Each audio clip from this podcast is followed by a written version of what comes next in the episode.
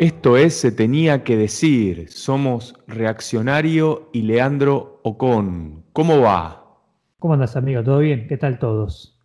Bueno, quiero recordarles que nos están escuchando en Spotify, en YouTube. Tenemos ahora una cuenta de Instagram, ST, STDQ. Se tenía ah, STQD podcast en Instagram. y eh, bueno, y pueden seguirnos en Twitter también. Eh, bueno, STQD Podcast. STQD Podcast. Perfecto. O a nuestras cuentas que también están ahí en la. Estamos en todas las redes. Bueno, hoy tocó nacionalismo. Eh, no, eh, industrialización, industrialización. Mira, como ya automáticamente una cosa me lleva a la otra. Porque creo que el debate de nacionalismo y el debate de industrialización, sobre todo porque el, episodio pasado era sobre eso, están muy vinculados entre sí. Em, en Argentina y en, y en, Latinoamérica en general, o vamos a ampliarlo a los países menos desarrollados, hay un fuerte debate con respecto a eso, a la necesidad o el deber o quizá la cuestión de la industria y del proceso de industrializarse. Y eso está muy relacionado a, sobre todo aquellos que piensan en esos términos, al poder de la nación. Entonces, creo que un episodio está muy vinculado al otro eh, y creo que hay una cuestión que no termina de ocurrir en países que no se industrializaron, o que por lo menos no cumplen ese ideal de industrialización. Y el caso argentino, sobre todo, y por ahí el Brasil, y, y me imagino que México, esto es muy común en países latinoamericanos, son países que experimentaron una industrialización media trunca, como que nunca terminó de ser. Y al no terminar nunca de ser, se genera el debate de si alguna, vez, si alguna vez debió haber sido o fue un error. No hay que ir por ahí, no es por ahí. Nosotros tenemos que hacernos cargo de lo que realmente somos. Somos países eh, que producen materias primas, suponete, ¿no? O que pensar en los términos de los países desarrollados porque obviamente cuando se habla de países desarrollados, automáticamente uno piensa en la industria. ¿Qué es ser un país desarrollado? ¿Es que la gente vive bien? Sí, pero uno piensa en tecnología, en ciencia, en esas cosas que hacen esos países que son superiores a nosotros y nosotros tenemos que contentarnos con lo que tenemos y lo que hacemos bien. Entonces eso se relaciona mucho también a otras series de teorías, muy liberales por cierto, como la teoría de las ventajas comparativas, eh, las teorías de, qué es lo que deberíamos estar haciendo y qué no, cuál es el mejor proyecto, y a, y a, todos esos debates de si industrializarse es una posibilidad, también otras teorías liberales es, no existe vía adecuada por medio del liberalismo para llegar a la industria, porque la única forma de industrializarse es que el Estado intervenga. Entonces ahí se mete otra serie de, debates y hoy, se, y hoy también se está sumando lo de la ecología, lo de la industria contamina, entonces no hay que industrializarse porque estás destruyendo la, naturaleza. Y vamos a agregar un último debate que es la industria es la modernidad y la modernidad es lo que está destruyendo a la, digamos, a la humanidad, ¿no? el, el duguinismo eh, duro. Bueno, creo que esa vendría a ser la, gran introducción. No sé qué, qué pensaste vos. Bueno, vamos a, de todo eso que dijiste, vamos a empezar por alguna de las partes, ¿no? Primero está esa, esa dualidad entre aquellos que dicen, bueno, en el mundo hay países productores y países, o sea, países que producen materia prima y países que eh, producen manufacturas. Nosotros tendríamos que acomodarnos en el grupo que nos corresponde que es producir materia prima y eh, olvidarnos de cosas que quizás no están hechas para nosotros, ¿no? Que es, por ejemplo, la industria. Em, en ese caso, yo lo que pregunto es, ¿por qué no las dos cosas? O sea, si, si, si tranquilamente se puede hacer las dos cosas, especialmente dentro de un territorio que es tan extenso como el nuestro. Por ejemplo, Estados Unidos es un país que hace las dos cosas, ¿no? Produce materia prima y a la vez tiene una gran industria, tiene eh, en, un territorio extenso en el que se puede dar el lujo de hacer las dos cosas, por ejemplo. Eh, pero en, el, en, el, en, la parte, digamos, liberal de, de, este debate, que es la de, ok, mantengámonos haciendo lo que sabemos hacer o lo que hemos sabido hacer en algún momento, para mí hay como un sentido de terminar con todo proyecto, quedarnos en aquello que nos alguna vez nos, sentó bien y no movernos de ahí, porque hay como un sentido como de, cansancio, de hartazgo, de decir, intentamos hacer tantas cosas que no nos salieron y creo que lo, que mejor nos queda es, eh, bueno, copiar lo que ya hicimos antes. Y ahí quedarnos, es como, bueno, listo, produciremos materia prima por el resto de los días, ¿no? Eh, y lo, cual tiene su cierto sentido. O sea, para algunas personas está, bien. Eh, a ver, a mí no me va a modificar la vida ninguna de las dos cosas. Y por otro lado están aquellos que eh, creen en que la nación debe desarrollarse o debe llegar hasta cierto destino. Y ese destino suele ser generalmente, como dijiste vos, la industria. O sea, no hay, especialmente a mí me llama mucho la atención siempre la, la industria, especialmente a mitad del siglo XX, ¿no? Esa, idea de construir cosas cada vez más grandes. Ese, esa eh, Hitler, ¿no? Hitler tenía mucho eso en la cabeza. El, cañón más grande, la muralla más grande. Vos, no sé si, alguno tuvo la oportunidad de, ver alguna de esas cosas en algún documental o en algún libro, ¿no? Eh, había un Hitler tenía un cañón que era una, cosa monstruosa, ¿no? Que era una, cosa eh, tenía pensado hacer, bueno, en lo que es la parte arquitectónica, tenía pensado crear una ciudad nueva, una Berlín nueva o un Reich nuevo, eh, con edificios colosales. había un foro gigante en el medio que era, no sé, gigante, un estadio para más de 100.000 personas. El tipo tenía toda esa cosa en la cabeza, ¿no? Eh, armas más grandes, bombas más grandes, edificios más grandes. Y eso va un poco atado a la idea de nación. La nación es grande y cómo se demuestra que una nación es grande. Y porque hace cosas grandes, ¿no? Hmm, eh, eh, hace algo que a vos te llama la atención. Esa estatua rusa, ¿no? Eh, que hablamos, de la que hablamos hace poco, ¿no? ese monumento a, los caídos o los que combatieron la Segunda Guerra Mundial. Es un soldado gigante, básicamente, hmm. ¿no? Sí. El Titanic, por ejemplo, otra cosa, ¿no? El Titanic, ¿el Titanic qué era? Era como el orgullo de, una nación pujante como era el, Imperio Británico, ¿no? Eh, ¿Y por qué esa, esa cosa de hacer cosas gigantes? Y porque de algún modo la grandeza de la nación está en la grandeza de sus, de sus creaciones, ¿no? Y qué cosa más imponente que decir, nosotros tenemos el barco más grande del mundo. Nosotros tenemos el edificio más alto del mundo, ¿no?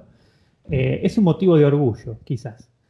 Em, creo que son dos visiones muy diferentes del mundo y algo que me llama mucho la atención, que quizás a vos sí también te llame la atención, si es que alguna vez lo pensaste, es que ninguno de estos temas está en boca de los políticos, por ejemplo. Eh, o sea, yo cada vez, o sea, son pocas veces las que, o sea, es poco el tiempo que yo dedico a escuchar a los políticos en general. Pero cada vez que yo escucho a los dirigentes políticos, siempre estamos hablando de salir del barro, ¿no? Siempre estamos hablando de, ok, vamos a crecer un poquito, vamos a ver si salimos de la crisis. Siempre estamos en una crisis y siempre estamos en proceso de salida. Eh, siempre lo inmediato es eh, cómo vamos a hacer para salir a flote en esta circunstancia difícil. Nunca se habla de un proyecto a largo plazo. Y si se habla, eh, no nos incluyen a nosotros los, ciudadanos, o sea, o sea no, estamos incluidos en la conversación porque evidentemente ningún político se gasta en, en decir, tenemos un proyecto de acá 50 años que nos gustaría que los gobiernos que vienen continúen, ¿no? Y vos decís, está bien porque eh, no tenemos ni para comer, así que imagínate que vamos a andar pensando en construir cosas gigantes, ¿no?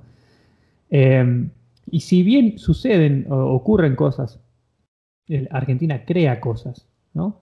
Eh, parece como que todo está tapado por lo urgente, que es siempre la crisis económica, la inflación eh, y cosas por el estilo.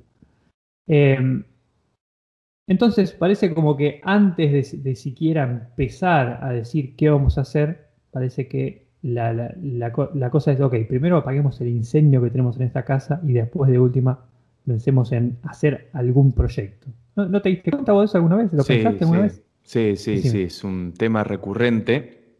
Porque aparte, yo en todo esto tengo una postura muy tomada. Creo, tengo una opinión y tengo una postura tomada con respecto a la, a la industrialización.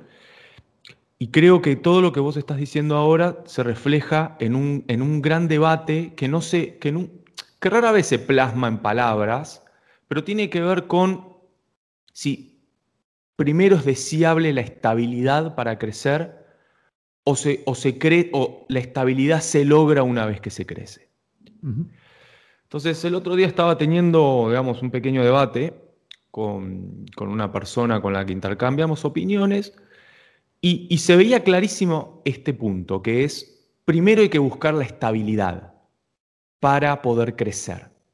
Entonces, cuando se, cuando se genera una economía estable, se puede ir creciendo de a poco y detrás de esa mirada está el campo, eh, lo no industrial, como motor del crecimiento gradual para eh, después ser una, una economía eh, de primer mundo. Y Generalmente, para sostener este argumento se utiliza mucho el ejemplo de Australia. Generalmente, y entre los, que ocupan posiciones más bien liberales, en Argentina sobre todo, eh, se usa mucho el ejemplo de por qué no fuimos a Australia. Y ahí se le echa la culpa a, todos los intentos anteriores de industria, generalmente se le echa la culpa al peronismo, eh, ¿Por qué la Argentina no fue Australia? Porque no hizo lo que hizo Australia, que fue consolidarse como, eh, con un modelo agroexportador y tener crecimiento gradual.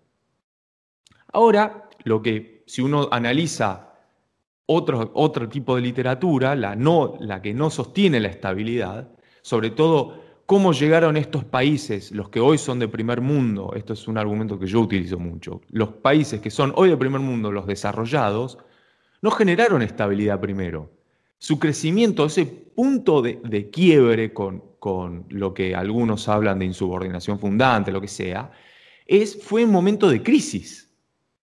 Digamos, la crisis del 30, una guerra civil, hubo guerras, digamos, los países de posguerra pudieron crecer mucho, o incluso la guerra fue motor de desarrollo o, la resistencia a, una guerra, digamos, al ataque de otra potencia fue el motor de desarrollo. Entonces hoy tenés los casos de Japón, el caso de Corea del Sur, caso de Estados Unidos con su guerra civil, incluso Inglaterra, Francia en la Primera Guerra Mundial, Alemania, todos esos países no generaron estabilidad primero. Esos países ¿qué hicieron? Buscaron como fomento de la unidad nacional, como vos bien decís, dar resultados específicos. Mira, logramos esto con nuestro esfuerzo, logramos esto con nuestro esfuerzo, en un contexto de crisis. Porque si no, nadie, se lo, nadie, nadie apoya un movimiento tan fuerte de, cambio económico, político, social, si no le das un, resultado tangible. Decir, bueno, mira, mira lo que tenemos, tenemos un misil. Ese es el argumento de unidad nacional para hacer cambios fuertes, porque son cambios fuertes. Y eso ocurre, sobre todo los países que son desarrollados, no lo, no lo hicieron en contextos de estabilidad. Eso es como, y Australia no es de las potencias del mundo, digamos. Es un país de mediano desarrollo, tiene una economía estable, es un lugar deseable para vivir, pero como país, y, y bueno, no sé. Entonces ahí se junta este debate si la Argentina debería ser tipo Australia, o sea, en términos internacionales medio mediocre, con un buen estándar de vida para la gente que va a vivir, o si podemos ser, no sé, un, poder regional mundial. Sí, sí, sí. Bueno, además de todo lo que vos dijiste, de, esta, esta, cosa de no crecer, o sea, no lograr necesariamente la estabilidad antes de crecer, que hubo guerras, conflictos civiles y todo, hay que decir que las naciones que se industrializaron, eh, lo hicieron también mediante métodos bastante poco éticos, digamos. O sea, ¿no? O sea, eh, actuando de forma bastante, digamos, depredadora, si quiere, de los recursos naturales de otras naciones más débiles. Eh, ya sea eh, de manera directa, directa como, como el, imperialismo europeo, o de manera un poco más insidiosa, un poco más sutil, como el imperialismo norteamericano, pero de todas mm. maneras eh, hubo ahí un gran acceso a materia prima a muy bajo costo, o eh, como es, a mm. través del, imperialismo, cosa que como argentinos no tenemos, digamos, la posibilidad de hacer. O sea, eso ya está, eso, o sea, eso ya, ya fue. Hubo una chance eh, que nosotros nunca pudimos tomar porque estábamos en pañales cuando eso estaba ocurriendo y honestamente yo tampoco lo apoyo. Mm. Em, o sea, hay que decir que las naciones que se industrializaron primero son naciones que son, las, que son potencias de 5 o 6 siglos. O sea, no es que estamos hablando de que nacieron, ¿no? De repente. Eh, y especialmente, bueno, las que, se, las que se convirtieron en potencia después lo hicieron con el apoyo de naciones establecidas, como por ejemplo Estados Unidos, ¿no? Eh, pero bueno, no, me acuerdo en qué estábamos. Eh, habías dicho Pará, me olvidé. No, pero tomo ese punto un segundo y te pregunto. Si, si, hay países que usan los recursos naturales de otros, ¿qué lugar ocupa la Argentina en este esquema? Ah, bueno, sí, sí, sí. O sea, evidentemente, claro, hay, hay, que, hay que entender que no solo nosotros mismos nos ponemos palos en la rueda para no desarrollarnos, sino que en el mundo ya hay como roles, hay como papeles, ¿no? Vos tenés mm. un papel de reparto y aquel tiene el papel protagónico y eh, no, no, va a ser tan sencillo. Esto ya lo hablamos en otro podcast, en otros eh, anteriores, pero eh, después de la Segunda Guerra Mundial hubo un intento de crear un mercado único, en el que, un mercado mundial, digamos, en el que había papeles asignados para básicamente cada una de las naciones. Las naciones que eran productoras de materia prima tenían que eh, ser provistas de una infraestructura para poder exportar esa materia prima eh, a cambio de manufacturas, digamos. O sea, estaba hecho ese, ese, digamos, ese plan y los países desarrollados, que eran lo que se llamaba, si no, no recuerdo mal, la Comisión Trilateral, si no, no recuerdo mal, mm. corregime si me equivoco, Estados Unidos, Europa Occidental y Japón, ¿no? Eran los países que iban, o sea, tenían como destino importar esa materia prima y exportar manufacturas. Había como un rol de cada una de las naciones. Y recuerden también que el nacionalismo era una peste a combatir durante esa época, especialmente el nacionalismo de las naciones más pequeñas, mm. porque el nacionalismo lo que crea es una conciencia nacional o una conciencia propia de perseguir el destino que uno quiere perseguir, digamos. Entonces uno se vuelve más celoso de su materia prima porque considera que la puede utilizar para su propio beneficio en lugar de exportarla, ¿no? Eh, no solo eso, sino que va a vender o va, a comprar o, va a involucrarse en el comercio o en la política del mundo de acuerdo a sus propios intereses y no de acuerdo a los intereses de una comunidad internacional que esté por encima. Entonces era esa idea, o sea, esa idea del nacionalismo de, que va de la mano de la industrialización jugaba un poco en contra de, esa idea de mercado único que se buscaba en esa época eh, por parte principalmente de Estados Unidos, que viene intentando crear un imperio económico, no sé si hoy en día, pero en ese momento que venía ya intentando crear un imperio económico mundial desde el principio del siglo XX ya. Eh, donde hubo un debate entre la autosuficiencia, increíblemente mm. hubo un debate entre autosuficiencia y, eh, o sea, hoy parece una locura, pero sí, hubo un debate entre la autosuficiencia que incluso el mismo presidente Roosevelt al principio de su mandato se estaba debatiendo, la década del 30 se estaba debatiendo entre adoptar una postura más abierta eh, y, o volver al aislacionismo, que en realidad había sido la, política em, internacional exterior de Estados Unidos al principio de su, existencia. Así que, claro, no es que somos nosotros solos los que nos saboteamos a nosotros mismos. Y te voy a decir una cosa, yo tengo, esto creo que lo, hablé alguna vez.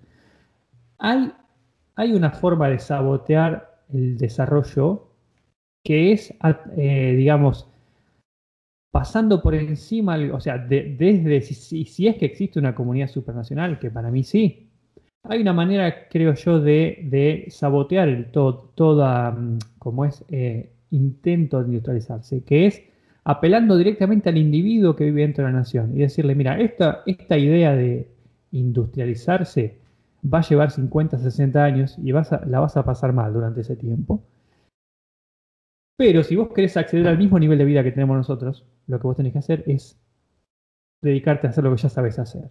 O sea, vos como individuo, a vos como individuo como que te seducen con el bienestar material.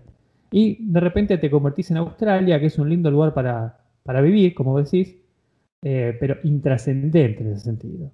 O sea, es un país que es poco memorable, si se quiere, ¿no? Un lindo lugar para jubilarse, qué sé yo. Hmm. Em, no sé si se entiende bien lo que digo, quiero, por lo quiero reformular mejor. Em, muchas veces se, se, utiliza el deseo material o la seducción a través de, la creación del deseo material como herramienta sediciosa por parte de un, de un organismo o una, una, comunidad supranacional. O sea, atentar contra quizás el pensamiento colectivo en favor de un pensamiento más individualista y más materialista. No, para, yo quiero importar dólares, yo quiero comprar dólares, yo quiero, sin hacer política, ¿eh? yo quiero em, eh, comprarme lo, mismo que se compra una persona que vive en España, en Francia o en Estados Unidos, y yo no tengo por qué sacrificar ese bienestar inmediato de mi vida, que es hoy, por, en todo caso, un, hipotético futuro mejor para mis nietos, ¿no? Sí, acá hay un tema también, creo que, que tiene que ver con modelos de mm. desarrollo o de industrialización. Cuando uno habla de modelos de desarrollo, no necesariamente habla de industrialización, pero la experiencia de otros países, como por ejemplo la industrialización china, que me parece como la más extrema en muchos aspectos, porque en el interín murieron millones y millones de personas porque hubo grandes hambrunas, fue en términos de derechos humanos bastante atroz. Y tenés, uno puede pensar en otros términos. Y creo que creo que ahí está la clave. Creo que la clave es cómo pensar, porque todo esto es una creación humana, simplemente lo único que hace falta es generar una estrategia en la cual no te lleves por delante 60 años de vida del el grueso de la población con el, con el, fin último de tener un país poderoso con, dos personas viviendo porque el resto las mataste. Y de alguna manera eh, siempre se habla en, otros términos, en la Argentina siempre se buscó de alguna forma un modelo de desarrollo sin tener que atropellar a la humanidad. Que ese es el principal desafío. ¿Por qué? Porque en general los modelos de desarrollo, como vos bien dijiste, que, han tenido un relativo éxito, han sido a costa de el sacrificio, eh, la decisión política de sacrificar una población o una generación entera, eh, algunas veces fueron decisiones activas, a veces fueron eh, eh, resultados imprevistos. Em, e incluso en Inglaterra, digo, uno va a la Inglaterra industrial y es un desastre de sífilis. no sé si ya lo dije antes, pero es así. prostitución infantil, un, desastre. La, urbe era vivir en, Londres durante el proceso de industrialización de Inglaterra era realmente un, escenario nefasto. Digamos, hace falta ver alguna película de, de, Jack el Destripador como para darse cuenta. Ese, esa es la época. No, y perdón, te interrumpo. Eh, incluso un poco más adelante, ya en el siglo XX, el que, el que le interesa leer la primera mitad de Road to Wigan Pier de Orwell, ¿no? Donde él describe los, la, miseria realmente de, los, de, los, de, la clase obrera en Inglaterra. Eh, ya la, gente que trabajaba en las minas especialmente, ¿no? Eh, que se arrastraba, se arrastraba cuatro horas en un túnel hasta llegar al trabajo, a cumplir las ocho horas y después se arrastraba cuatro horas para volver. Eh, no, dormían hermano y hermana en la misma pieza por temor a que se viole, a que los hermanos vieron a las hermanas. O sea, era una cosa tremenda. Pero bueno. Eh, eso, y eso está en el modelo más liberal capitalista que se te ocurra, que el referente es Inglaterra, y ocurrió mismo desastre en, sus términos en China. Digo, uno mencionó el comunismo, esto que lo otro, pero cada uno eh, atravesó un proceso que podríamos decir inhumano. Ahora, el miedo, digamos, el gran miedo es teniendo la experiencia de Inglaterra, la guerra civil en Estados Unidos, teniendo la experiencia china, todos estos casos, uno dice, yo no quiero atravesar eso. Yo no voy a pagar ese costo. Ahora, lo que yo me pregunto constantemente, y es un tema que, que, me gusta pensarlo y trabajarlo, es si existe una vía latinoamericana, una vía, no sé, argentina, lo que, en, cualquier término, si es posible hacerlo sin tener ese tipo de sacrificios. Ahora, sacrificios hay que hacer, porque estás cambiando el modelo, el modelo donde hay gente que lamentablemente es vive en estos términos y vive bien, y vos lo que estás haciendo es cambiar. Decir, bueno, ahora el, destino no es más este tipo de producción, sino otra. Entonces los que viven gracias a que esto funcione de esta manera se ven perjudicados. Siempre va a haber alguien perjudicado en política. Porque los que. La pregunta real es si los que hoy están perjudicados con este modelo van a ser menos si cambiamos de modelo. Vendría a ser esa la pregunta hipotética. Entonces siempre empieza esta dialéctica entre el campo y la ciudad, porque la verdad es que la producción agrícola ganadera, en los términos en los cuales los países hoy eh, que viven de materias primas funcionan, tienen una élite que vive de eso y hace que las cosas funcionen de esa manera. Y si cambias, esa élite va a ganar menos plata. Porque la única forma, eh, esto es lamentable pero cierto, se puede pensar en un esquema, digamos, dual, como en Estados Unidos, pero la verdad es que mucha gente que era elite antes de la revolución industrial dejó de serlo. Esas familias, muchas de esas familias que hicieron, se cambiaron rápidamente al sector de servicios o de industria, o quedaron como el white trash actualmente, que son blancos, que te dicen yo estoy orgulloso ser norteamericano, mi padre compró esto, que esto y que lo otro, y ahora sos el nuevo pobre del interior norteamericano, cuando tenés una casa a la Luis XV en el medio de, Mississippi, digamos. ¿no? Es, es, eso Estados Unidos en muchos lugares. Uno dice, mira esta casa que está perdida en el pantano, tiene 28 cuartos y ¿quién vive? Vive una familia que alguna vez fue rica y dejó de serlo, porque antes producían algodón y ahora ya no. Eh, y acá pasa lo mismo, hay, hay claramente una élite que vive de exportar esos granos o de exportar una determinada cosa que no se consume localmente eh, y empieza la puja, si sacarles impuestos para industrializar, si eh, cambiar el modelo, cuál es el valor del dólar, y, todas esas cosas hacen que, inevitablemente choquen dos grupos o tres o cuatro o cinco grupos al interior del país por cuál es el destino manifiesto de, de la nación. Esto pasa en Brasil, pasa en Chile, pasa, hay industrialistas en Chile, hay industrialistas en Colombia, hay industrialistas en, en Brasil, en México, y esto es algo que, les pasa a todas las naciones. Sí, sí. Y, ahí es donde, ahí es donde entra en realidad la cuestión de liderazgo y de proyecto mm. a largo plazo. Sí. Eh, yo no, no, no, no, no voy a decirle al gobierno que haga tal o cual cosa porque yo no siento que sea mi lugar, pero lo que uno siempre intenta o espera ver, por lo menos, es que haya una decisión, un plan, ¿no? Eh, o sea, porque si estás estancado en la nada, eh, digamos, la, entropía te, pasa por arriba, ¿no? O sea, empezás a, a, perder lo que ya tenés, ¿no? No puedes quedarte estancado. Eh, y bueno, y acá, como ya dije, se parece que estamos siempre queriendo salir del pantano eh, antes de ponernos de pie. Entonces, eh, ahí es donde entra puntualmente la, capacidad de liderazgo y de tener una visión de acá a 50 años, ¿no? Totalmente. Donde, donde la dirigencia realmente se, ponga al hombro el proyecto y diga, bueno, ok, en esta, si nosotros queremos ir del punto A al punto B, hay algunos que van a ganar, otros que van a perder, ¿no? O por lo menos van a tener que cambiar. ¿Cómo hacemos para que ese proyecto, que en última instancia nos va a beneficiar a todos, porque si no, ¿para qué lo haces? ¿no? Eh, en general nos va a dar un mejor nivel de vida nos va a posicionar mejor. Eh, ¿Cómo hacemos para que ese proceso, ese proceso sea lo menos traumático posible para eh, la, gente que va a tener que cambiar su trabajo, su modo de vida, su fuente de ingresos o lo que sea.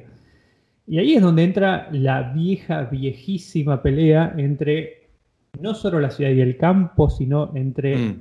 la dirigencia política y la aristocracia. ¿no?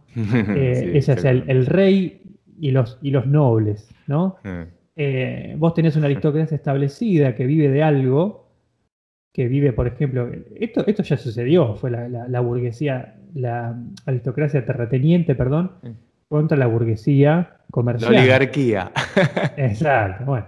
Esa, esa, esa, esa yo, eh, no, no, no, creo en revivir ese, ese, ese, conflicto hoy en día, ¿viste? Porque hay mucha gente que está en esa onda de las mil familias y qué sé yo.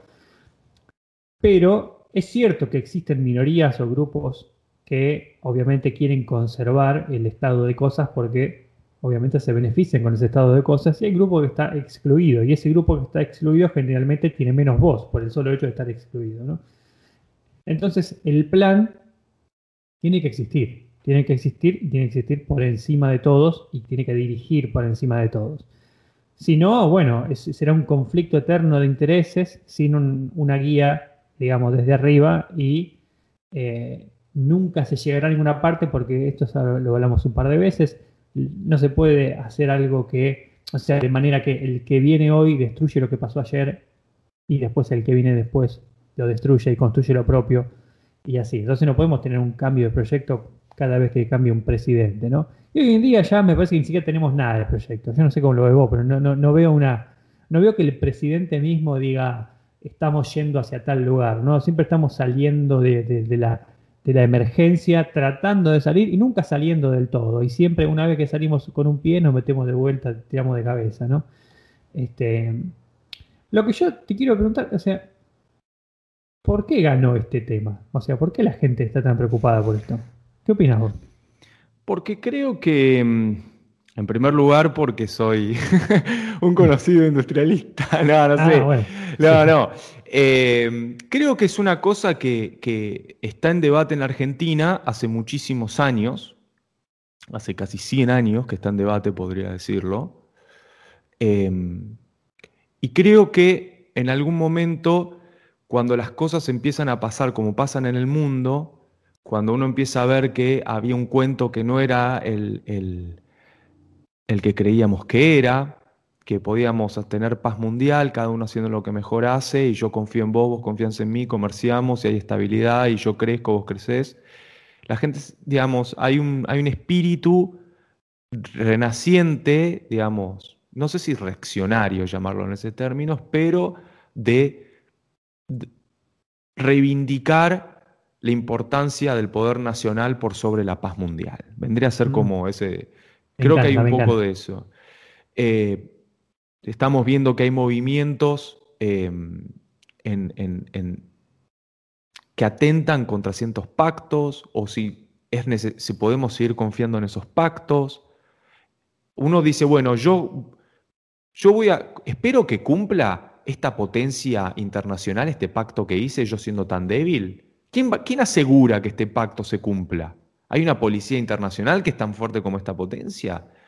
Entonces, ahí empieza a haber entonces empiezan otros debates, el rol de las Fuerzas Armadas, el rol de eh, poder nacional no solo en términos industriales, sino en términos militares. No se puede tener poder militar sin tener poder industrial. Entonces empieza toda esta cosa en un mundo que se está desintegrando, donde este pacto neoliberal o liberal de yo confío en vos, vos confías en mí, comerciamos y crecemos juntitos, estables, no, no, no, parece ser así, hay mucho movimiento de barcos, de aviones, este compra aviones de guerra, este compra barcos, hace portaaviones, que las bombas nucleares, que los ensayos. creo que hay una, un, renacer de este debate a nivel eh, no solamente local, sino a nivel internacional, y los países que estamos en vías de desarrollo estamos con más vulnerabilidad, esa es la verdad. Ahora, vos, eh, te, hago una pregunta, perdón, te hago una pregunta. ¿Vos ves una especie como de, carrera armamentista, una cosa similar, así o no? Eh, sí. O sea, no en los términos de la década del 60, pero sí. Sí, claramente hay una carrera tecnológica, una carrera por la hegemonía, y los países como nosotros, eh, y acá es una cosa que, que, después quiero aprovechar también para decir, nosotros si no tenemos capacidades, no tenemos desarrollo, vamos a ser sujetos, no vamos a ser protagonistas, vamos a ser cómo los otros países eh, disputan, vamos a hacer espacios de disputa, no vamos a ser actores en la disputa. Entonces, entre la discusión de si usar TikTok, usar esto, usar lo otro, ¿qué hicimos nosotros? Nada, tenemos que elegir entre lo que viene dado. Entonces, por ejemplo, eh, ahí está la red, no sé, eh, eh, está el WeChat o WhatsApp. Los chinos tienen WeChat. Bueno, y nosotros tenemos que elegir entre eso que crearon ellos y eso que crearon los otros, y nosotros no creamos nada. Entonces, siempre terminamos cayendo en cajas prehechas, y ahí viene, no, yo, yo apoyo a China, yo apoyo a Estados Unidos, esto, lo otro, y tiene, digamos, es inevitable tener que elegir tus aliados estratégicos, es inevitable. A veces conviene un, a, veces conviene un lugar, a veces conviene otro. Ahí viene todo el famoso debate de la tercera posición, si hay que ponerse muy pro occidente, muy pro oriente, o hay que buscar una tercera vía, como hacen muchos países eh, hoy en día también. Yo, yo por ejemplo, creo que Rusia es un caso de tercera posición, para, así por decirlo. Eh, Japón es, aliada a Estados Unidos, pero yo creo que los japoneses hay que tener respeto. Eh, y creo que este debate no solamente es ideológico, sino creo que es un debate profundamente técnico. Porque también acá hay otro problema muy grande y es, creemos que por elegir un camino que, creemos que es el correcto, ideológicamente, las cosas van a ocurrir. No, las cosas no ocurren de forma automática. O sea, para industrializarse, por ejemplo, necesitas ingenieros, necesitas gente que sepa gestionar, administrar. Eh, vos tenés una empresa estatal, bueno, pero no tenés que generar un elefante blanco, porque si no le terminás dando la razón a nosotros, esto nunca va a funcionar si administras las cosas de esta manera. Hoy en Argentina pensar que una empresa estatal es rentable es como un, oxímoron, o sea, es, casi eh, contradictorio ese razonamiento, cosa que muchos países en otros, en otros lugares, los países desarrollados, hicieron empresas estatales rentables. O por lo menos, que la, o al revés también, muchas empresas del sector privado son rentables gracias al Estado. Por ejemplo, en su momento Lockheed Martin. Sí, sí. Eh, entonces acá también está el problema y es, uno no puede ir hacia un camino digamos, elegir el camino es una condición necesaria, pero no suficiente. Vos necesitas gente que sepa, gente que formada, gente que tenga experiencia, que conozca el rubro, que conozca a la gente, o, digamos, digamos, vos necesitas un tipo que, supongamos, al cargo de una empresa estratégica, para ponerle un nombre. No necesitas un hombre que sepa de administración, que sepa de contabilidad, que sepa de gestión de recursos humanos, de los sindicatos, que no, que no, que no sea corrupto, eso ya de entrada. Eh, y esas cosas a veces por creer que vamos para allá, dicen, no, mira, estamos yendo para allá, justifiquen esto, pero lo estás haciendo mal. Así, dentro de cinco años el movimiento pendular nos va a llevar para el otro lado y vamos a seguir siendo eh, de un lado para el otro. Eso es porque no, porque creemos a veces que la ideología es todo y no lo es. Exacto. Hoy vi un tuit que me, que me gustó mucho. Eh, la, política mata la ideología, ¿no? Eh, pero eh, viene un contexto más amplio que, ahora me olvidé. Pero básicamente le decía, ¿por qué Hitler mató a los, a los, a, los líderes de la SA, ¿no? Es como que, eh, ok, la ideología va por un lado, pero la política está por encima. Pero bueno, no tiene nada que ver eso. Te quería preguntar por una cosa, porque durante muchos años, durante, durante el siglo XX, especialmente después de la década del 50, había un objeto, un objeto eh, que era producto de la industria, que era el punto máximo de la industria, el punto máximo del nacionalismo y el punto máximo del poderío militar, que fue la bomba atómica. ¿no? Mm.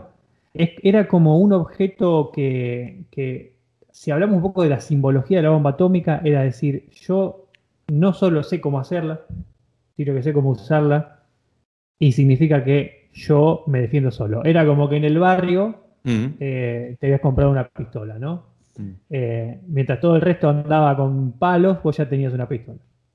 Em, ¿Existe, sigue siendo la bomba atómica tan importante como, o sea, por su valor simbólico?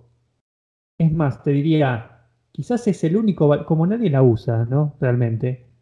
Tenerla es ¿es más un valor simbólico que otra cosa? ¿Es más un valor de, como diría uno, eh, como, si uno dijera, como para mostrarse, un motivo de orgullo, de yo llegué hasta acá y la tengo porque pude hacerla?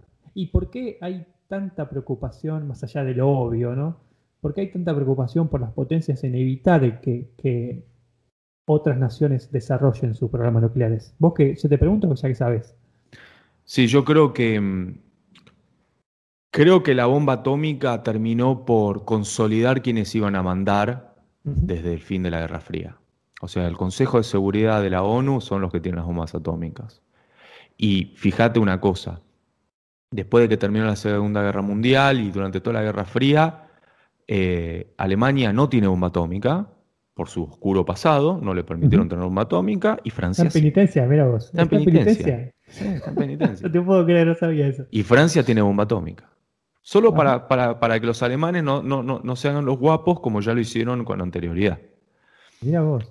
Eh, entonces, ¿quiénes tienen bombas atómicas? Son los que son hoy en día eh, protagonistas del mundo.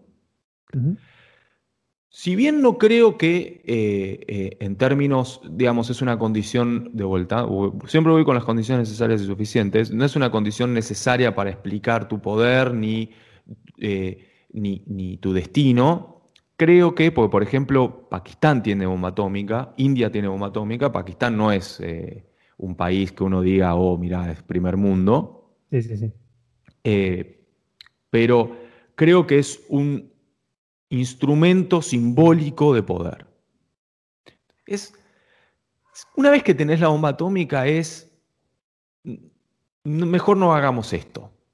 Porque es como, yo tengo, es como, usando tu ejemplo del pibe del barrio que se compró una pistola. Bueno, yo también me compré una pistola. Entonces el pibe del barrio al principio está, mirá, vos haces esto, vos haces esto, que yo tengo la pistola y después hay otro que la tiene. Bueno, ya con el otro que tiene la pistola ya no va a ser lo mismo. Ya no se va a comportar igual. Y creo que simbólicamente es lo que termina siendo el último gran eslabón de hasta acá llegaste. Entonces muchos atropellos, digamos, hablando de los pactos que yo dije al principio. Bueno, tener una bomba atómica es, por más que seas un país subdesarrollado, decir, no, trata de cumplir el pacto, porque si no, vamos a entrar en una discusión difícil. ¿Se entiende? Nadie la quiere usar porque creo que se tiene más que perder que ganar, pero siempre tenés el último recurso. Tener el último recurso, el poder hacer una falta justo y que te saquen la tarjeta roja, pero tenerlo es mejor que no tenerlo. Y hablar, y aparte está el, está el tema de, ok, ¿por qué vos podés y yo no puedo? ¿no? Porque ah, si, vamos a, si nos vamos a, deshacer eh, de, las armas nucleares, hagámoslo todos.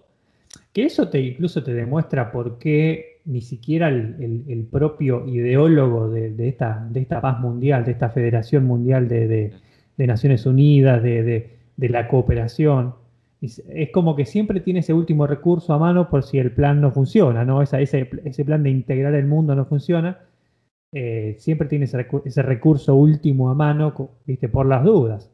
Eh, pero claro, eh, no o sea, ok, no dejo que nadie más se compre una pistola en el barrio, pero yo no dejo la mía. Yo la mía la sigo teniendo. ¿Me entendés? ¿Por qué? Porque yo tengo un posible conflicto con tres o cuatro que también la tienen. Eh, pero también hay, como una cosa de, ok, nosotros somos maduros, somos este, desarrollados y nosotros sabemos, sabemos tenerla, ¿no? Más allá de que ellos fueron los que lo usaron, ¿no? El resto no. Eh, y vos, como nación, esa es, otra cosa también, ¿no? Esa subestimación, esa. que puede, puede ser cierta o no, de, ok, vos, si vos la tenés, la vas a usar mal. O si vos la tenés, sos un peligro. Pero si yo la tengo, que soy más maduro, no soy un peligro. Totalmente. Eh, y a mí siempre me intriga mucho la, simbología de la bomba atómica. hay, hay, hay, hay algo ¿Hay algo que hoy la esté reemplazando? Porque durante la década del 60, 70 fue la carrera espacial, el, símbolo del, poderío, ¿no? Eh, hoy supongo que puede ser alguna otra cosa, ¿no? Eh, o sea, es siempre buscar la culminación de la industria, esa, convergencia entre la industria, lo militar y, la nación, ¿no? Que en un momento fue la bomba atómica, luego fue la carrera espacial, ¿y hoy qué será? ¿Tenés alguna idea de eso o no?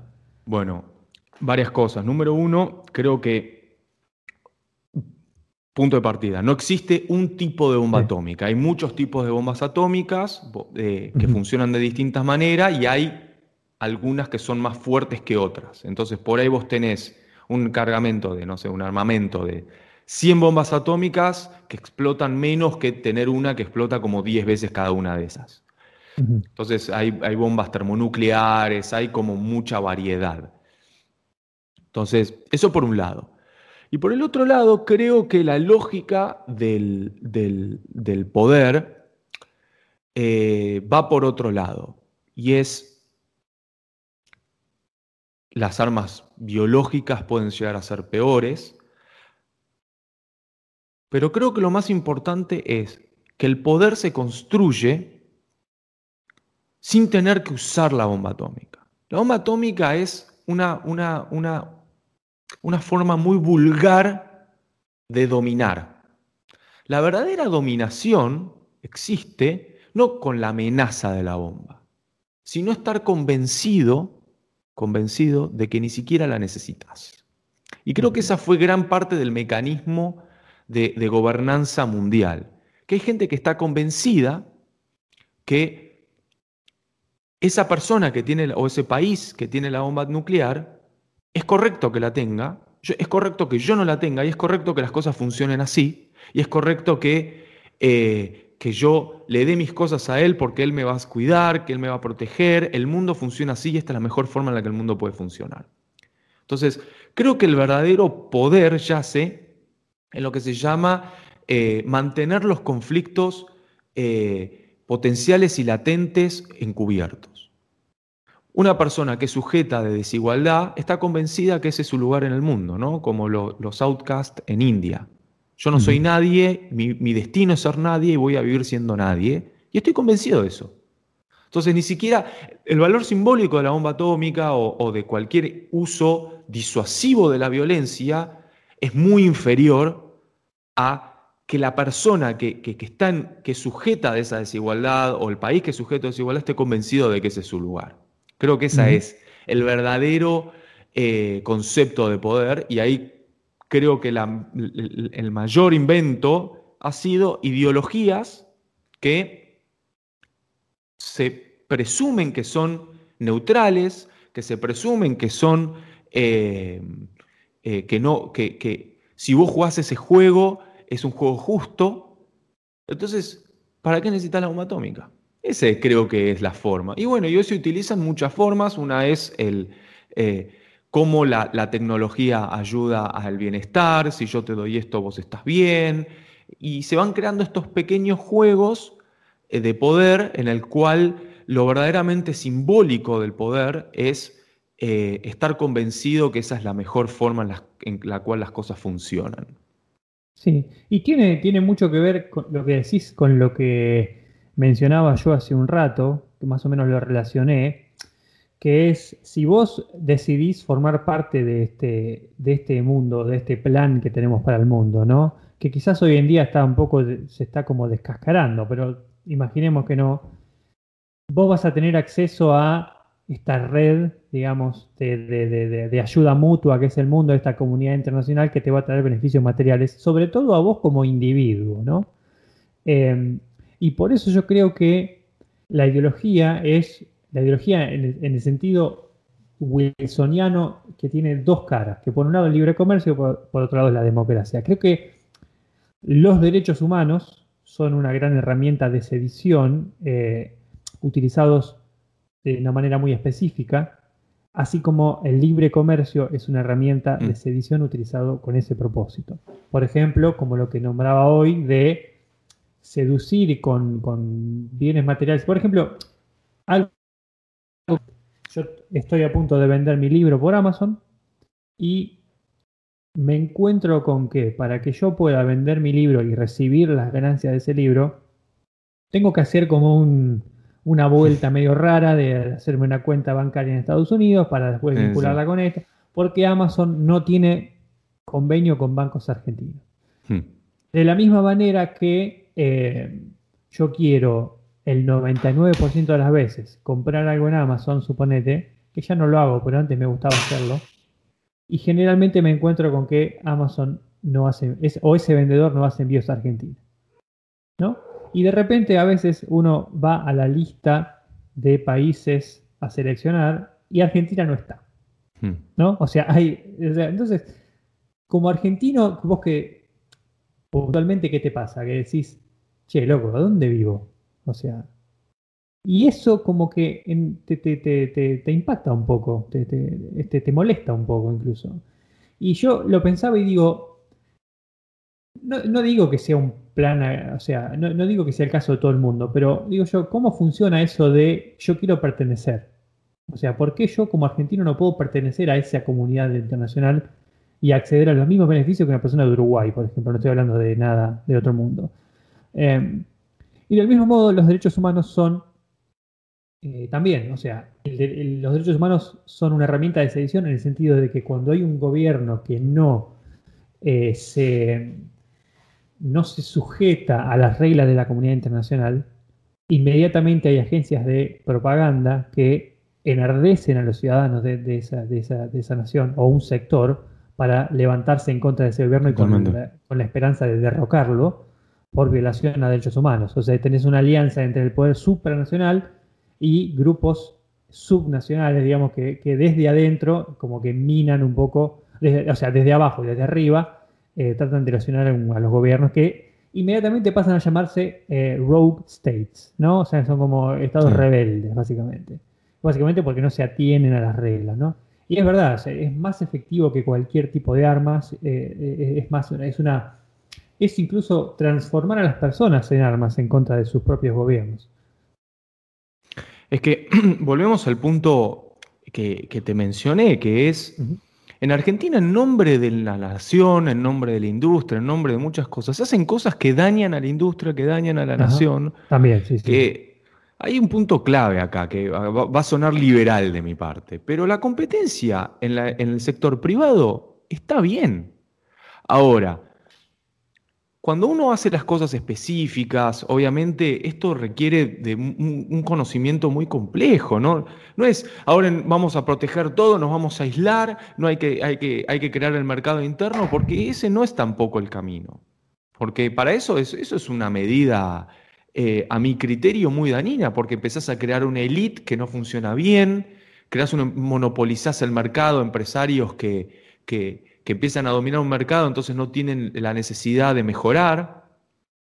Obviamente que empresas, eh, sectores complejos y científicos, tecnológicos, tenés que darle una, determinada protección al principio, eh, porque si no la competencia se los come, pero al mismo tiempo, en nombre de proteger la industria nacional o proteger esto, proteger lo otro, en nombre del conocimiento nacional, no sé, de, favorecer la compra de libros a nivel nacional, se prohíbe, la, se tratan de regular para que la gente no pueda comprar libros de afuera. Entonces empezás a crear un ecosistema que no es sustentable ni siquiera en el corto plazo. Porque vamos a empezar a leernos entre nosotros y es como, digamos, empezamos a crear nuestra propia caverna de Platón. Y de golpe afuera en el mundo ya no, se, te, mueren de la risa, porque dicen, pero esto ya lo debatimos hace 100 años. Entonces, eh, creo que hay, en nombre de la industrialización, en nombre de la nación, en nombre de políticas proteccionistas, a veces se daña. Se daña porque seguimos pensando con categorías que no, no, no funcionan. Porque hay un profundo desconocimiento. Ponen a cargo a gente, digamos, que desconoce cómo funciona el mundo o, o no sé, me acuerdo, siempre cuento esta anécdota, a cargo de la Dirección de Política Industrial o Científica Tecnológica del Ministerio de Defensa hace un par de años atrás había un arquitecto que nunca había laburado en el Ministerio de Defensa. Entonces, es para, es, yo me río, me río por no llorar. Entonces, hay conocimientos específicos. Vivimos en un mundo de la hiperespecialización y no ponemos hiperespecialistas a dedicarse a esa especialización con los impuestos de la gente, ¿no? Viste, ah, no es solo en Argentina, hay un par de ministros de defensa de Europa. Yo recuerdo una de Italia que era profesora de, literatura, ¿me entendés? O sea, eh, otro creo que el de Suecia era, no sé, una cosa así. o sea, profesor, ¿viste? O, sociólogo, o cosa por el estilo. Este, como es. Eh, es un delirio, o sea, es, un, delirio, porque es con, es con, tus impuestos, ¿viste? El chiste de con tus impuestos. Y después esas personas están convencidas que no, hay que proteger a la industria nacional, pero no hacen medidas técnicas específicas para que eso ocurra, porque no entienden la dinámica de ese universo. Entonces, no es solo ideología. Por ejemplo, la anécdota que me estás contando de Amazon me parece ridículo. Me parece ridículo que, la Argentina, que en Argentina no pueda comprar libros de afuera. En todo caso, lo que, hago, lo que hay que hacer es impulsar que los escritores o la literatura argentina tenga mayores capacidades, eh, eh, porque acá construimos, por, construimos algo que como no funciona, construimos algo encima como no funciona y así, digamos, generamos un impuesto para, para, para promover la inversión en, no sé, en literatura nacional pero ese impuesto termina perjudicando a los mismos que escriben. Entonces generamos una protección para que no entren libros, para generar un mercado interno, para que. y, caemos en un ciclo de nunca acabar.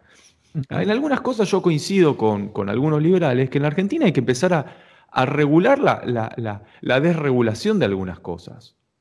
No de todo, no de todo. Por eso, parece que como vivimos siempre en, una grieta de un extremo o el otro, uno habla de regular ciertos sectores y parece que es eh, que quiere, que quiere eh, hacer capitalismo salvaje. No, lo que digo es, hay, digamos, muchas cuestiones económicas, políticas, sociales, técnicas, científicas, etcétera, demandan un conocimiento muy específico de cómo funciona ese campo. Y porque ideológica y por creer que ideológicamente un camino es correcto, a veces eh, se toman medidas equivocadas por, por desconocimiento o ignorancia.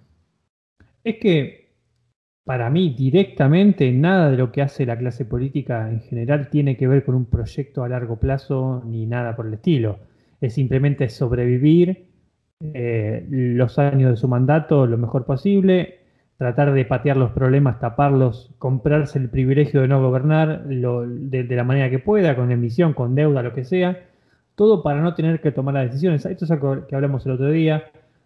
Eh, o sea, estamos en, esa, en, ese, en ese juego en el que gobernar es, te, perjudica más que, no gobernar, digamos, eh, potencialmente. O sea, tomás una decisión jodida, complicada, de repente tuviste un, muerto o lo que sea y se te volvió en contra y se te acabó tu carrera política. Entonces, eh, como la visión de los políticos está reducida a su mandato de cuatro años, o en todo caso alguna reelección, ocho años, eh, nunca se puede construir a largo plazo porque no hay nadie que ponga ese largo plazo por encima de su ganancia inmediata y si hay uno, inmediatamente es tapado por el que viene. Entonces, eh, no hay ni siquiera la posibilidad de empezar a hacer un proyecto. Y de repente los cargos se vuelven simbólicos porque no, no se va hacia ninguna parte, sino que la idea es ocuparlos porque ya existen. ¿no? Eh, ¿Por qué pongo un sociólogo como ministro de Defensa? Porque ya fue, o sea, o sea, pongo este porque no, no voy a hacer nada, o sea, no voy a hacer nada relevante como para que sea necesario. O sea, sí, el día que te toca, que te toca eh, que lo necesitas, no lo tenés. O sea, como, como pasó con el virus y con el sistema de salud, por ejemplo. Totalmente. Este, como es. Entonces, claro, el gobierno nunca necesitas. Hasta que un día lo necesitas y no lo tenés, y eh, ahí sí lo sufrís. Pero ¿cuáles, ¿cuántas son las chances de que te toque como político? Muy pocas en general. Este, como es. Eh, y claro, ni siquiera se está teniendo este debate sobre desregular o regular, porque todos los políticos que vienen o todos los gobiernos que vienen regulan cada vez más, porque necesitan recaudar cada vez más para poder pagar por lo que dejó el anterior, sin causar, eh, digamos, situaciones traumáticas de tener que despedir un millón de empleados públicos, por ejemplo. Entonces, ¿vos qué haces? Tenés que tomar de alguna manera, sacar el dinero para poder pagarlos y que a vos no te estalle la bomba, de última que le estalle al que viene. Y, que lo y si alguien va a echar eh, si alguien va a echar un millón de empleados públicos, que lo eche el que viene. Así yo como oposición eh, me puedo quejar y, puedo volver a ser electo. ¿no? Entonces ese es el juego. Realmente no hay un, juego por encima de eso. Entonces, eh, ¿por qué yo no puedo comprar eh, por Amazon? Y porque la verdad que volver a hacer eso implica tocarle por ahí el bolsillo a personas que eh, van a, se van a quejar demasiado y me van a causar problemas el día de mañana, ¿no? ¿Por qué no toco esto? Y porque los industriales se van a quejar. ¿Y por qué no toco el otro? Y porque los camioneros se van a quejar. El tema de taxis y Uber, por ejemplo. El tema de mm. taxis y Uber fue tremendo. O sea, eh, ¿por qué no puede haber algo llamado Uber? O sea, más, y eso que yo, a mí no me importa en realidad, pero eh, ¿por qué se prohibían? Y se buscaba regular cada vez más para que los taxistas, que son un lobby aparentemente bastante importante, estén contentos. Y más vale quedar mal con Uber, que es una empresa de afuera, que quedar mal con los taxistas de adentro y con el sindicato de taxis de adentro. Y de última, que el problema lo enfrente el que venga, ¿no? Sí, pasa. En el caso de, los taxistas, yo voy a decir una cosa. Es que el Estado de la ciudad de Buenos Aires específicamente y todos los estados provinciales le cobran un impuesto y, una, y, una, y, un, y un derecho a ejercer la profesión tan alto que ¿qué es lo que no quería perder el Estado? Tener que devolverle la plata a los taxistas. Porque para ser taxista necesitas pedir un permiso que vale como, no sé, 100 lucas en ese momento, 200 lucas, es una fortuna que tenés que... Es como un derecho a poder ser taxi que te lo da la ciudad de Buenos Aires. Ahora, la misma ciudad habilita que, haya un servicio que no paga eso. Por encima, cuando vos ejerces tu profesión, ¿qué termina pasando? No sé, de taxista. Tenés que pagar el seguro del taxista, que es más caro porque llevas pasajeros, que esto y que lo otro. Tenés que pagar el derecho a transitar. Tenés que pagar esto, pagar lo otro. Digamos, en todo caso, devuélvele la plata a todos los taxistas y que haya competencia tipo Uber. Pero a muchos ya, están, ya lo pagaron. Entonces, supongamos que a principio de año lo pagaste y a, los seis meses viene Uber, que viene un servicio de, taxistas que, no paga eso y tienen la libertad de trabajar y obviamente pueden bajar los precios, porque no tienen que pagar los seguros ni todo lo demás que el mismo Estado le obliga a los taxistas que paguen. Entonces, una de dos. O le devolvés la plata a los taxistas como Estado, le decís, bueno, competencia perfecta, o le cobras a Uber. Ahora, lo que manipularon, eso es increíble, la manipulación quedó en una cosa como los taxistas versus los Uber. Y ahí el Estado jugó, jugó feo, a mi criterio. no jugó, digamos, en los buenos términos, porque para eso agarrás y le decís al sindicato de taxistas, no te cobro nada de impuestos, genera un, software tipo Uber y no te cobro más impuestos. Y le toque arman uno igual. No, porque hay, hay, una, hay, una, hay, un actor importante que no podemos ignorar, que es el sindicato de los taxistas, que es el intermediario entre el taxista y el Estado, que por qué permitió que llegue, las cosas lleguen hasta ese punto. Y evidentemente porque los sindicalistas se enriquecen a costa de eso. También, también. Entonces, eh, hay, hay, digamos, o sea, estoy de acuerdo totalmente en lo que vos decís, es una situación traumática, digamos, creada básicamente por la avaricia de un grupo de personas. Eh, y obviamente cuando integras un, algo novedoso, diferente y desregulado como Uber, inmediatamente lo que pasa cuando algo viene nuevo acá es hay que regularlo de alguna forma, ¿no? Empezamos con el teletrabajo, a los 30 días había que regular el teletrabajo. Eh, empezamos con otra cosa, el, impuesto al influencer, ¿no? O sea, eh, de repente la gente empezó a crecer en redes sociales. Eso es ridículo, sí y hay que, hay, de repente encontramos como un nuevo mercado para recaudar. ¿Cuánto podés recaudar de influencers en Argentina? Bueno, no sé, nada. Y de repente te encontrás con que vos, como un pibe de 15 años, está, tenés que pagar impuestos para, qué sé yo, para que te den plata en Twitch. ¿no? Sí, eh, no, no, eso, por eso, eso es. El problema, el problema es que, eh, te lo voy a decir con una anécdota. la, la, una conocida, digamos, la amiga de una conocida, se dedica a crear nuevos impuestos, porque es una atribución que tiene el Poder Ejecutivo y, lo que hace su función es buscar a ver dónde puedo cobrar un impuesto y cuánto es el límite de lo que puedo cobrar. Entonces hay una persona dedicada full, time, a ver qué nuevo impuesto puede generar para qué nueva cosa.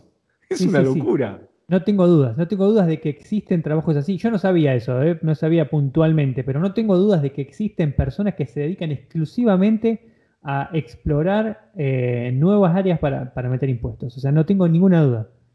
Y todo con un argumento de, a mi criterio, exacerbado de redistribucionismo, donde ya te estás metiendo en, en el sujeto que se supone que puede ser target de la redistribución de riqueza, cuando quiere levantar cabeza ya le estás cobrando impuestos para que redistribuya. No, no, es una locura.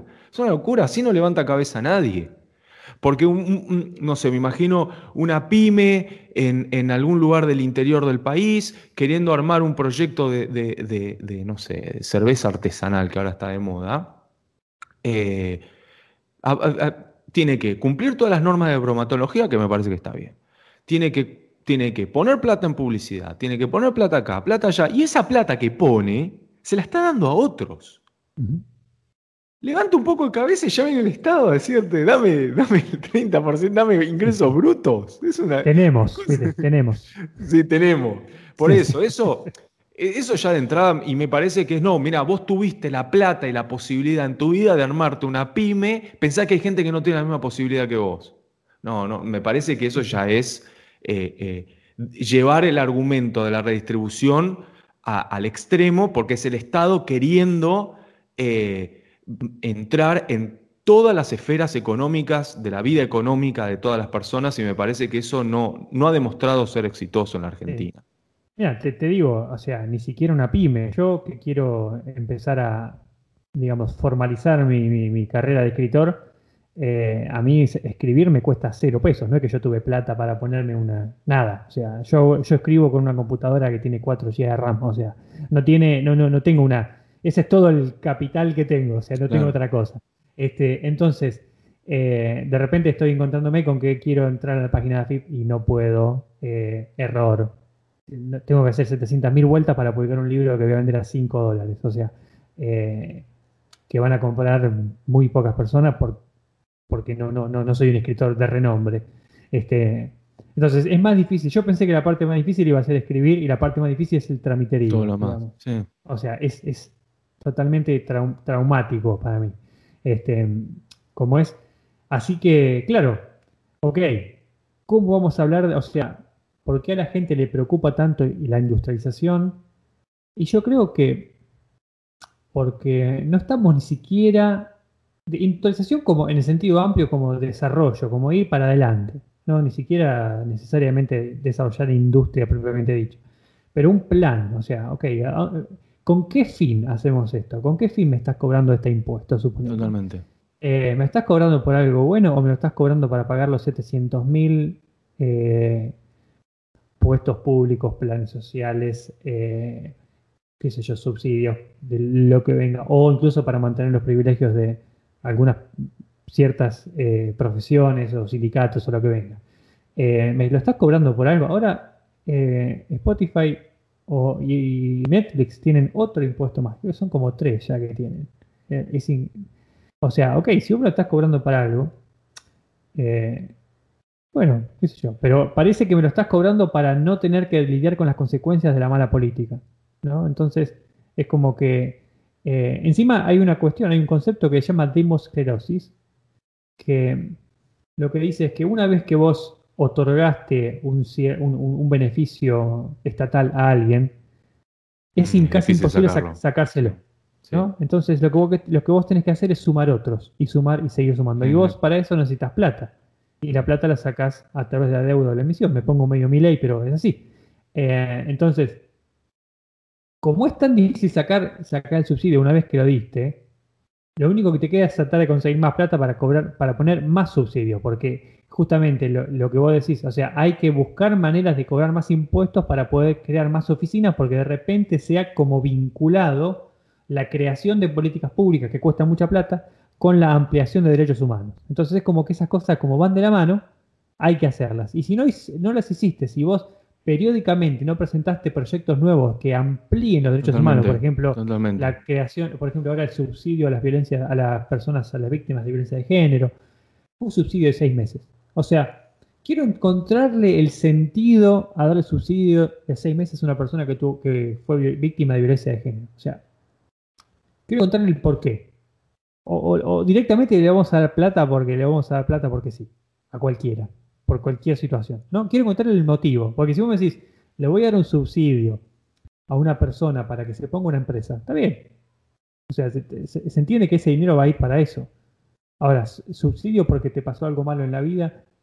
Eh, no, o sea, realmente no, le encuentro el sentido, realmente. Pero evidentemente es una. O, por ejemplo, eh, abordar tal problema desde la perspectiva de género, ¿no? Eh, ¿Qué significa? O sea, no entiendo qué significa, ¿entendés? Entonces, claro, ese es el curro. El curro es la creación de políticas públicas, de oficinas públicas, con el fin de ampliar la democracia, y eso cuesta mucha plata. Y una vez que se lo diste, ya no se lo puedes sacar nunca más. Ese es el problema. Totalmente. Eh, hay una idea que el otro día ocurrió que en vez de darle más, más responsabilidades a gente que ocupa cargos que ya le estamos pagando para cumplir una nueva función, por ejemplo, vos necesitas, no sé, una, le tenés que dar una nueva función para la eh, cuestión de género al Ministerio de Justicia, no sé, alguien que ocupa de los cargos de violencia, bueno, ahora también se tiene que dedicar específicamente a aprender sobre las cuestiones de género, perfecto. No, se genera una nueva comisión donde contratas a otros cinco tipos o cinco mujeres o, cinco eh, individuos donde tienen sus nuevos asesores técnicos y generaste toda una, una maquinaria nueva para algo que en realidad debería ser parte de la función preexistente de personas que se dedican a que no ocurran injusticias, a que no ocurra violencia. Lo único que tiene que hacer es, eh, podés generar una nueva ley. Ok, no hay problema que haya una nueva ley, ponele. Ahora, toda esa ley desencadena toda una maquinaria de expansión de un Estado que ya está demostrado que no podemos mantener sin tener que emitir más plata, sin, que, sin tener que cobrar más impuestos, para algo que no produce más riqueza. O, sí, o, endeudarnos. Para algo que no produce más riqueza.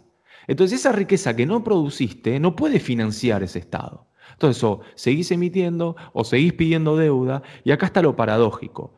Lo paradójico es que muchas de estas iniciativas son parte de los requerimientos de aquellos contra los que te endeudaste. Ellos piden, digamos, estoy hablando del Fondo Monetario Internacional, piden estas cosas. Entonces, ellos mismos generan las condiciones para que vos te endeudes de vuelta para poder financiar un Estado que no genera riqueza. Esa es una nueva forma de, Entonces, o emitís moneda, o te endeudas con este, o te endeudas con el otro. El FMI en este momento a la Argentina es el préstamo más grande que dio no solamente su historia, sino eh, Argentina es eh, el deudor más grande que tiene. Sí, sí, sí, es increíble. Y, de algo tiene que vivir el FMI, ¿no? Claro, claro, evidentemente sí. o, sea, es increíble. Pero bueno, son, son muchos los obstáculos, digamos, que tenemos hacia, si es que queremos empezar a pensar en industrializarnos, digamos. O sea, o, eh, yo por industrializarse entiendo tomar un rumbo determinado hacia desarrollarse de alguna forma. Este, Así que, mira, no sé, yo, para mí, dijimos lo que se tenía que decir hasta ahora. Sí, sí, sí. Este, y bueno, esperemos que les haya gustado a todos y no sé si quieres decir algo más. No, no, no, no, estamos. Bueno, listo. Entonces, recuerden, bueno, poner like al video eh, si, si, si, lo miran por YouTube. Bueno, seguirnos, suscribirse a todas nuestras, nuestras redes y nos vemos en una, la semana que viene. Dale, lo estamos viendo. Saludos.